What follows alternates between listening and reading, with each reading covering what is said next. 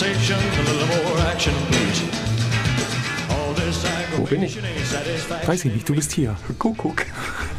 Ich kann dich nicht sehen, weil du ja nach wie vor kein Licht auf deiner Seite des Stübers hast. Dafür bin ich heute ganz in weiß. Stimmt. Das müsste doch eigentlich rüberstrahlen. Ein sehr schönes Hemd mit blauen Knöpfen. Blau-orange. Ah, blau-orange, Entschuldigung. Das Blau sieht man, ich sehe sowieso nur ähm, Schattierungen hier, weil es so dunkel ist bei dir drüben.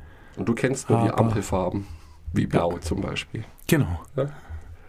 Hast du sie gefunden, Chris? Bitte. Hast du sie gefunden? Du bist Ich weiß- an allem schuld jetzt. Hast du sie Ich, gefunden? ich ja weiß, oder nein? worauf du anspielst. Ähm, meine Bestimmung. Mhm. Es ist, mir ist es fast zu intim, über meine Bestimmung zu sprechen. Aber ich weiß, wie man oder wie ich meine Bestimmung gefunden habe. Okay. Oder wie ich das finden konnte, was ich glaube, was meine Bestimmung ist. Weil Bestimmung in meinen Augen nichts einmalig festgelegtes ist, sondern was sehr Dynamisches. Glaube ich. Wie kamen wir eigentlich auf Bestimmung? Das ist von dir. Du sagtest, ohne Bestimmung kein Talent. Ohne Bestimmung kein Talent, ganz genau. Und dazu stehe ich auch. Denn äh, Talent, darauf haben wir uns geeinigt, ist was, was wir entwickeln. Und ähm, wir können es nur, was nachhaltig nur entwickeln, wenn wir wissen was, wenn wir in dem, was wir tun, ich muss es sagen, einen Sinn finden. Und den Sinn, der kommt von Bestimmung oder von Berufung. Berufung ist Ja, auch noch Nee, krasser. Berufung ist noch krasser, weil es klingt so, als würde jemand anderer, anderer jemand berufen, irgendetwas zu tun. Bleiben wir bei Bestimmung. Okay. Bleiben wir bei genug. Bestimmung. Also sagen wir mal so, ähm, wir haben vergessen, unsere Uhr zu starten. Du hast vergessen. Du hast vergessen, meinen Kopfhörer einzustecken und die Uhr zu stellen. Das sind deine zwei Aufgaben hier. Am Anfang konnte man dich nicht hören auf der Aufnahme. Das waren noch schöne Zeiten, nicht? Ich Also- jetzt. Also sehr schön finde ich natürlich, ähm, eine Bestimmung hat eine gewisse Sinnhaftigkeit, da denke ich, sind wir uns einig. Und besonders schön oder besonders einfach äh, oder ein besonders leichter Weg dorthin ist wahrscheinlich etwas in irgendeiner Form volontär zu machen. Also ähm, eine Bestimmung kann dann zum Beispiel sein, dass man eben äh, anderen helfen möchte, in welcher Form auch immer. Und dadurch glücklich wird. Und das ist dann auch eher schon so ein Ding, da finde ich meine Bestimmung, ich kann hier was Gutes tun, ich kann hier was bewegen. Finde ich extrem schön. Meine ich aber nicht. Vorsicht, meine ich nicht. Ich finde das extrem schön, aber es ist eben volontär und somit per Definition etwas, was ich nicht professionell, also nicht zum Geldverdienen mache. Und somit, ohne es in irgendeiner Form bewerten oder abwerten zu wollen, erstmal eher als Hobby zu werten, weil ich mache es neben meinem Hauptberuf. Was nicht heißt, dass es nicht extrem schön und gut für einen sein kann und dass es auch sehr wichtig und gut für andere sein kann und sehr anstrengend sein kann oder gefährlich oder was auch immer. Aber es ist nicht das, worauf wir jetzt raus wollen, finde ich. Denn uns geht es ja eher darum, ein Talent, also eine wirkliche, besondere oder was Besonderes an Können, an Expertise zu entwickeln, was uns unterscheidet von anderen in irgendeiner Form. Ich denke, wir haben uns geeinigt, dass das nur möglich ist, wenn man es im Rahmen einer professionellen Tätigkeit tut, weil dir sonst einfach die Zeit fehlt.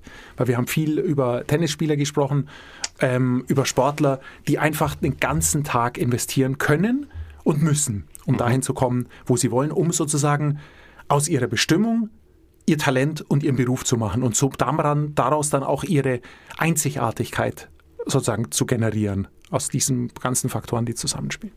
Bestimmung finden. Ähm, also im Idealfall, den es aber wahrscheinlich nicht gibt, probiert man viele Dinge aus und merkt irgendwann, an einer Stelle ist plötzlich was anders. Plötzlich muss ich nicht weniger arbeiten, muss ich genauso früh aufstehen, muss genauso lang arbeiten, habe genauso viel Stress, geht genauso viel schief, aber plötzlich macht es mir viel weniger aus. Dann Okay. hätte ich was gefunden, was wahrscheinlich sehr nah an meiner Bestimmung dran ist. Dieser Weg ist aber mühsam und zum Teil fast unmöglich. Wenn wir uns nur hinsetzen und nachdenken, was könnte meine Bestimmung sein? Ich will es jetzt wirklich, es ist für, für mich ist es ein wichtiges Thema, auch wenn es manchmal lustig klingt. Ähm, das wird nicht funktionieren, denn so ist unser Gehirn gar nicht. Ich glaube, wir tun uns unglaublich schwer, ähm, uns Dinge wirklich ernsthaft vorstellen zu können, die wir nicht kennen. Und wir kennen die Bestimmung ja noch nicht. Wir denken danach, was könnte es denn sein? Also ist meine Herangehensweise ein Zwei-Stufen-Modell. Ähm, als allererstes Mal würde ich den umgekehrten Weg gehen, denn das kann unser Gehirn sehr gut. Ich würde mir überlegen, was mag ich denn nicht? Unser Gehirn ist ziemlich gut, festzulegen, was wir nicht mögen und was uns nicht gut tut. Und ich denke, dass man sowas schon sehr früh weiß. Sowas ändert sich im Laufe des Lebens, aber wie ich anfangs schon gesagt habe, auch eine Bestimmung ändert sich. Ähm, oder kann sich ändern. Ähm, also nehme ich mir, wie so oft, weil ich mach, möchte ja immer gern alles verschriftlichen. Ich will alles verschriftlichen und ich will, dass alles mit der Hand geschrieben wird, nicht im Computer. Tut mir auch leid, ist aber einfach auch besser für das Ergebnis. Ähm, ist erwiesen. Ich setze da mal eine, da setze ich, gebe ich dir einen Link zu einer super, super Untersuchung, wie die Verbindung vom Gehirn auf den Stift sich unterscheidet von der Be Verbindung vom Gehirn auf die Tastatur. Es ist enorm. Okay. Ist super interessant. Also es ergibt Sinn, mit dem Stift zu schreiben. Aber generell bleibt die Aussage, wer schreibt, der bleibt. Absolut, ja. Gut. Ähm, also schreibe ich mir alles auf, was für mich nicht in Frage kommt, was ich nicht möchte, weil ich weiß, was ich einfach nicht will, was ich nicht tun will und was ich vielleicht auch nicht tun kann. Ähm, ganz allgemeine Dinge, Kleinigkeiten, alles. Je mehr man hat, desto besser. Diese Dinge bringe ich jetzt in, schaue ich mir durch und bringe sie vielleicht in eine logische Reihenfolge. Ähm, von absolut unmöglich, 100% unmöglich bis zu 70% unmöglich. Ähm, angenommen, du hast auf der Liste stehen, ich will auf keinen Fall früh aufstehen müssen und ich will auf keinen Fall allein arbeiten müssen. Die zwei Dinge. Dann kannst du jetzt sagen, okay, ähm, jetzt habe hab ich zwei Sachen gefunden, die genau das wären, was ich machen möchte. Aber beim einen muss ich früh aufstehen, habe aber dann ein super Team, mit dem ich arbeiten kann. Und beim anderen kann ich schlafen, solange ich will, arbeite dann aber allein. Und dann musst du dir einfach überlegen, wenn es tatsächlich nur diese zwei Sachen gibt, was ist dir wichtiger? Und dann sagst, hey, bei diesem Team stehe ich gut früh auf, dann bist du auf einem guten Weg. Also darum geht es mir, das ist jetzt ein ganz einfaches, banales Beispiel, aber mir geht es darum, dass man auch sozusagen die Dinge, die einen stören, die einen davon abhalten können, langfristig etwas machen zu können, darum geht es ja, dass man die sortiert. Wie sehr drängt mich welches Problem, das ich habe. Ähm, und dann der zweite Schritt, und jetzt kommt's, weil nur Nein zu sagen zu irgendwas bringt dich ja noch nicht weiter. Und jetzt empfehle ich, ähm, dich in deinem sozialen Umfeld umzuschauen. Und zwar nicht bei Familienmitgliedern oder Verwandten oder so, also nicht bei Leuten, die dir per Natur nahe sind, sondern bei Leuten, die dir nahe sind, deiner Willen. Also bei Freunden oder auch bei Leuten, die dich inspirieren und begeistern. Also Leuten, denen du vielleicht äh, auf LinkedIn folgst oder auf anderen Portalen oder wie auch immer. Schau dir an, was für Leute das sind, denen du folgst oder die du für das, was sie tun, bewunderst. Oder wo du dir denkst, wow, was der macht, packt mich. Guck dir die alle an und schau mal, was verbindet die vielleicht? Also was haben die alle gemeinsam? Wichtig dabei ist, es geht nicht darum, die zu imitieren, sondern es geht darum, herauszufinden, was deren Bestimmung oder Intention sein könnte, die sich ja nicht zwingend mit ihrem aktuellen Beruf oder mit ihrem aktuellen Schaffen zu tun hat, sondern mit ihrem gesamten Leben sozusagen, mit allem, was die so gemacht haben. Darauf, weil auch das ja wahrscheinlich, wenn man ihnen, äh, wenn man sie kennt, sind sie bekannt, haben also Erfolg mit dem, was sie tun, dann gehe ich davon aus, auch die folgen in irgendeiner Weise einer Bestimmung.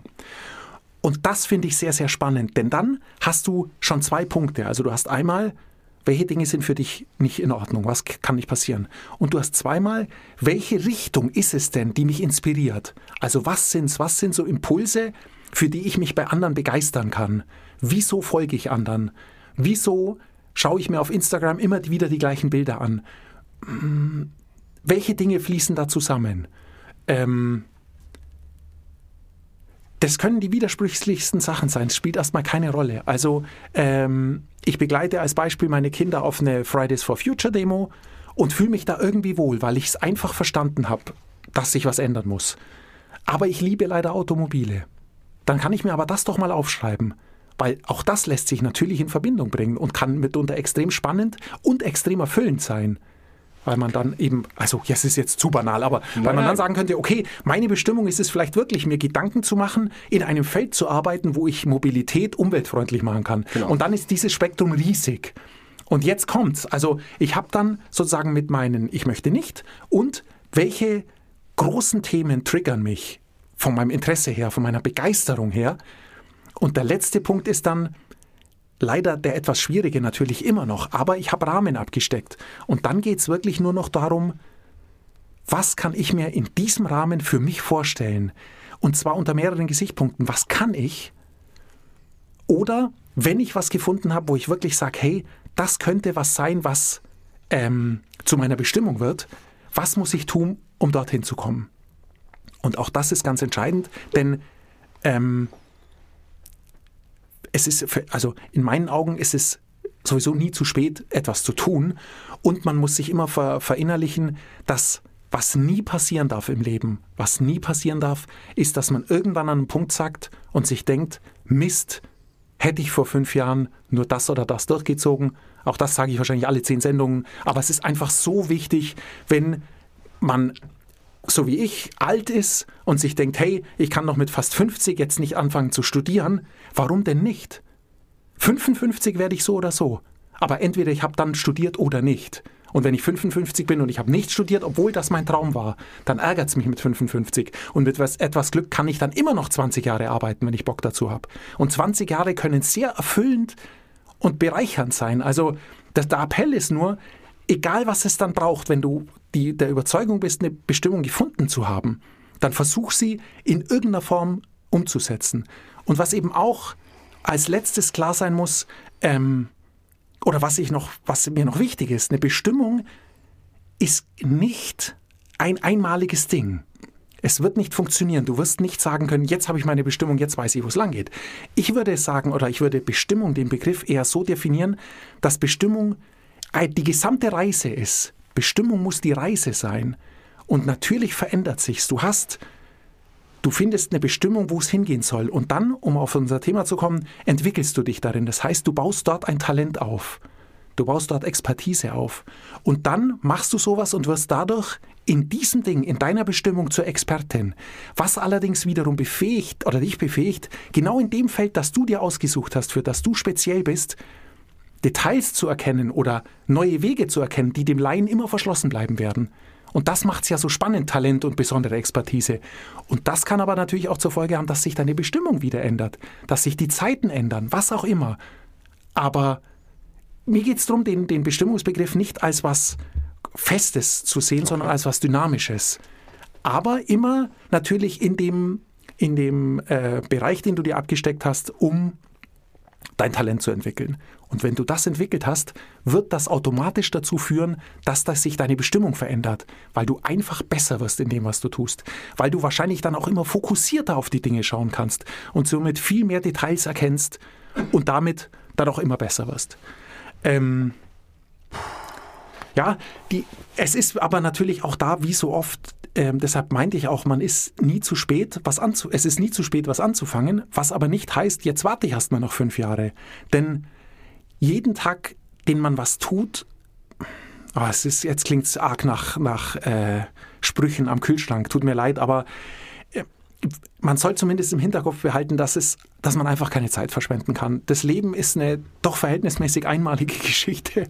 Und ich finde eben gerade so ein Thema wie eine Bestimmung, denn damit, äh, ohne den Begriff aufblähen zu wollen, aber es steckt einfach wahnsinnig viel drin. Alles, was uns sozusagen, was uns Glück beschert, was uns Ausgeglichenheit beschert, all das können wir natürlich viel leichter generieren und erleben und, und genießen, wenn wir was tun, was für uns einen Sinn ergibt. Ganz einfach. Deshalb ist es ein Thema, dem man doch Energie, Zeit und Nerven widmen sollte, denn wenn man montags zur Arbeit geht und sich nur wünscht, dass es Freitag wäre, dann ist es einfach der falsche Weg. Ja. Denn dafür ist die Zeit zu schade. Und es braucht leider extrem viel Mut. Etwas aus, wenn man sagt, ich habe einen Job, der erfüllt mich 50 Prozent, da gibt es einen, der wird mich 90 Prozent erfüllen, aber ob das klappt, weiß ich nicht. Und dafür den alten Job aufzugeben, ich sehe es ein. manchmal sind auch die Zwänge einfach zu groß. Man muss nur eben, man muss es entscheiden für sich. Also man muss es entscheiden. Man muss dann sagen, nein, es geht nicht. Ich habe es alles aufgeschrieben, ich habe es mir wirklich überlegt, aber für mich hat jetzt Vorrang, dass meine Familie sicher ist finanziell oder was auch immer. Und die Entscheidung muss so klar sein, dass man dann eben nicht nach drei Jahren sagt, Mist, das war ein Riesenfehler, hätte ich nur, hätte ich nur, hätte ich nur. Man muss es nicht unbedingt machen, aber man muss dann wissen, ich habe es nicht gemacht, weil ich wollte, dass das und das und das klappt und das und das und das hat so geklappt. Mag sein, dass es viel geiler geworden wäre, hätte ich, es hätte ich meiner Bestimmung gefolgt oder hätte ich das damals riskiert, hätte aber auch sein können, dass alles den Bach runtergeht. Und da war mir der Kompromiss lieber. Auch damit kann jeder sicher wunderbar leben. Mir geht es nur darum, dass man sich klar macht und dass man ehrlich zu sich ist. Was kann, will ich meine Bestimmung finden? Kann ich sie finden? Und wenn ja, kann ich ihr folgen? Traue ich mich? Habe ich den Mut? Habe ich die Ressourcen? Habe ich die Fähigkeiten, die Grundfähigkeiten, körperlich, finanziell, was weiß ich, altersmäßig, um diese Bestimmung noch in die Tat umzusetzen zu können? Wenn ja, sollte man es versuchen. Wenn nein, muss man so ehrlich zu sich sein, dass man vielleicht kleinere Brötchen backen muss, den Prozess nochmal von vorn anstoßen muss. Aber immer wieder hinterfragt, ist das, was ich tue, das Richtige? Und wenn man gefunden hat, was das Richtige ist, dann wird man talentiert darin. Ganz einfach. Denn dann ist genau wie ich anfangs gesagt habe, dann tut Schmerz nicht mehr so weh. Dann ist Langarbeiten nicht mehr Langarbeiten. Also man arbeitet physikalisch noch genauso lang, aber es ist, erschöpft einen nicht mehr so sehr. Es befriedigt einen. Und das ist das Schönste, was passieren kann. Wow. So das, viel zu meiner Bestimmung. Das war mein, der beste Monolog, den ich je von dir gehört habe. Und soll ich dir einen Tipp geben? Der Bestimmungsmonolog. Du solltest einen Podcast machen. Das war echt brillant. Ja, aber ich bin Dank. jetzt natürlich nein, nein, ein nein, aber äh, nein, mir läuft eiskalt den Rücken runter, denn das ist natürlich ein ganz, ganz wichtiges Thema. Aber ich muss da tatsächlich eingestehen, dass ich mir da anscheinend nicht so viele Gedanken darüber mache wie du oder gemacht habe. Oder Bestimmung komplett anders verstanden habe. Es ist natürlich, hängt viel davon ab, wie man den Begriff für sich ja. definiert. Völlig klar. Aber mir hat von Anfang, wo du gesagt hast, du möchtest eine Show über Talent zu machen, über Talent machen, da habe ich einfach, da, ich wusste überhaupt nicht, was ich dazu beitragen soll. Denn den Talentbegriff sehe ich nämlich genau wie du. Du hast ja. es ja letzte Sendung gesagt. Also es, es gibt, vielleicht gibt es eben ein anatomisches Talent, da können wir uns sicher darauf einigen, oder eine Voraussetzung dann eher. Aber sonst ist der Talentbegriff so diffus und so unklar, denn Talent ist ja letztendlich dann eine Fähigkeit. Aber warum gibt es dann einen eigenen Begriff dafür? Also ich, ich denke, Menschen brauchen vielleicht sowas auch. Was ich letzte Woche gesagt habe. Talent ist schön und gut und kann für vieles herhalten und in den meisten Fällen auch als Mega-Entschuldigung für alles, was man selber nicht auf die Reihe kriegt. Ich meine, ein Marathonläufer-Talent, sage ich auch, die Jungs sind super, aber ich lege mich lieber aufs Sofa. Ähm, nee, nee, du könntest auch Weltbestzeit laufen, aber du hast halt kein Talent. Genau, das meinte ich. Das ist, vielleicht brauchen wir Menschen das, um immer eine kleine Entschuldigung zu haben. Wir brauchen es gar nicht versuchen, irgendein anderer macht es eh besser. Und dem hast du jetzt sehr, sehr schön und ausführlich und überzeugend, finde ich, komplett widersprochen. Denn Talent, ich glaube, wir hatten das auch schon erwähnt, wird ja generell vor allem verwendet für Sport, Kunst und Kultur. Aber wenn jemand hart arbeitet für etwas, wird er nicht als Talent bezeichnet, sondern vielleicht sogar noch als Workaholic beschimpfen obwohl ihm die Arbeit Spaß macht. Ähm, und ich finde das Interessante auch, dass wenn du diese Bestimmung hast, oder um jetzt vielleicht ein etwas nicht so schweres Wort zu verwenden, sondern ein großes Interesse, etwas zu tun, das du nicht mehr auf die lange Bank schieben möchtest, weil Zeit ist limitiert, das ist das Einzige, was tatsächlich limitiert ist auf der Welt, ähm, dir da mal Gedanken drüber machst, wie könntest du dieses oder in, wie könntest du in diesem Bereich besser werden und um dieses Talent zu entwickeln. Und da bin ich jetzt auch wieder bei Daniel Coyle, denn ich habe ja gesagt, ich möchte heute kurz darüber sprechen, welche Muster er glaubt entdeckt zu haben, was allen, wir bleiben bei dem Wort Talenten, innewohnt. die alle mehr oder weniger dasselbe tun, auf unterschiedliche Arten und Weisen, aber es gibt bestimmte Grundmuster. Und einer ist, er nennt es Inspiration, das ist natürlich auch ein blöder Begriff, oder Initialzündung, dass irgendjemand sagt, ich habe es gefunden oder du hast jemanden gesehen, ich möchte auch so Skateboard fahren oder ich möchte auch solche tollen Fotos machen wie er oder sie. Und dann beginnst erstmal herauszufinden, wie machen die das. Und er meinte, es ist ganz, ganz wichtig auch herauszufinden, warum. Jetzt sind wir wieder beim bösen Wort, aber wahrscheinlich anders gemeint. Warum gefällt dir das? Warum fasziniert dich dieser Mensch besonders? Mein Vorschlag letzte Woche, den ich natürlich true to the word von Daniel Coll geklaut habe, ist zu imitieren. Mhm. Da warst du jetzt nicht so glücklich. Also stehlen, was okay ist für bestimmte Fähigkeiten, die man stupide lernen muss, um sich ein Grundgerüst zu schaffen, um dann besser zu werden. Und ganz wichtig ist auch, jemanden zu haben, im besten Fall, der dieses, der diese Motivation aufrechterhält. Und da komme ich auf eine sehr interessante Studie. Äh, wo es genau um dieses Thema ging, gibt es Talent überhaupt? Und es ist eine Gruppe von Kindern, die hatten alle eine Aufgabe. Und die eine Hälfte dieser Kinder wurde gelobt, indem der Trainer gesagt hat, du hast aber ein ganz schönes Talent. Du musst eine besondere Begabung haben dafür. Und zu der anderen Hälfte der Kinder wurde gesagt, wow, du musst ganz schön hart dafür gearbeitet haben. Und du weißt, was kommt. Diejenigen, denen gesagt wurde, du hast ein Talent, die wurden mit der Zeit eher schlechter als besser. Weil die sich natürlich auf ihren Lorbeeren ausgeruht haben. Ich bin schon einer der begnadeten Kinder. Die anderen haben den Kick bekommen zu sagen, hey, schau mal, ich habe wirklich hart dafür gearbeitet und das hat mir nicht immer Spaß gemacht. Also niemand oder vielleicht wenige spielen gerne drei Stunden am Tag, lernen Geige spielen. Ich glaube, das ist sehr anstrengend und erstmal demotivierend. Aber wenn die dieses Lob bekommen, wenn sie Fortschritte machen, dass sich dieses Lob auf die harte Arbeit bezieht und nicht auf ein Talent, das, was wir gesagt haben, eh nicht vorhanden ist, machen die viel mehr Fortschritte. Und das ist faszinierend, äh, denn ich habe mich auch umgehört dann, als ich das alles gelesen habe in der Verwandtschaft, im Freundeskreis, wie Menschen mit den Kindern kommunizieren. Ja, ich weiß, das Wort Talent ist da nicht oft gefallen. Aber viele, die meinen das natürlich gut, loben zu viel. Auch wenn das Kind jetzt sich vorgenommen hat, ich gehe jetzt in den Klavierunterricht, aber dann nicht wirklich bei der Sache war, nicht wirklich gut, ähm, dass dann Eltern nicht einfach nichts sagen, was sein Vorschlag ist, zu sagen, ja, okay, dann nächste Woche aber richtig, sondern, naja, du hast dich ja bemüht und diese Woche war ja hart und du hattest ja auch noch eine Schulaufgabe und bla bla bla. Das ist alles gut gemeint, aber da gibt es hunderte von Studien, die belegen, dass das genau zum Gegenteil führt. Mhm, also wenn, wenn Eltern möchten, dass ihre Kinder Fortschritte machen und die Kinder das selber, oder nicht nur die Eltern oder auch die Trainer, Mentoren, äh, Musiklehrer. 50 Prozent des zukünftigen Erfolgs liegt an der Kommunikation. Wie spreche ich?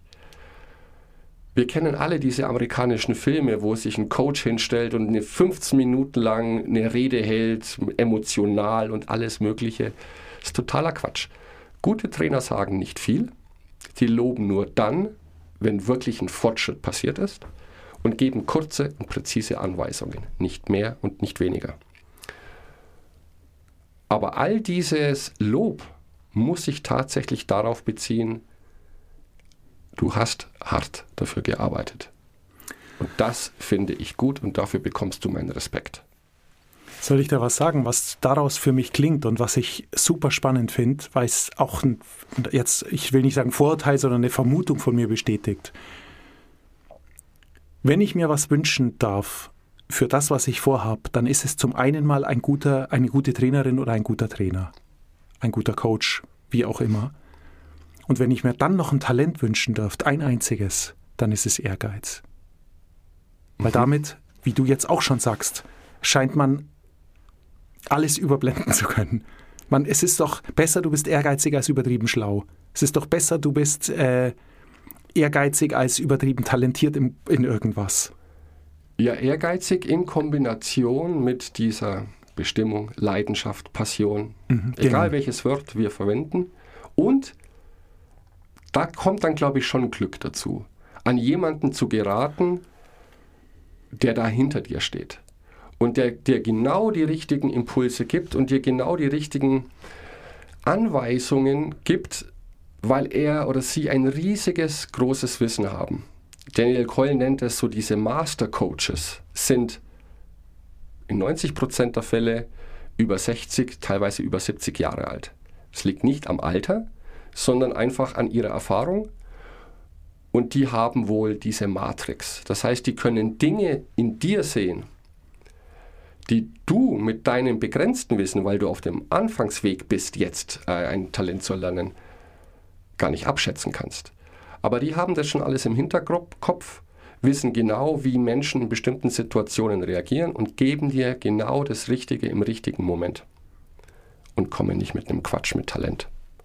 Ja, aber es ist das, da steckt viel Glück drin. Bin ich, bin Ja. ich leider, leider, muss ich sagen, bin ich leider bei dir, denn das kennt jeder, der schon auf der Suche, ach, es geht ganz banal los. Es geht schon damit los, du kommst in eine neue Stadt und brauchst eine neue Zahnärztin.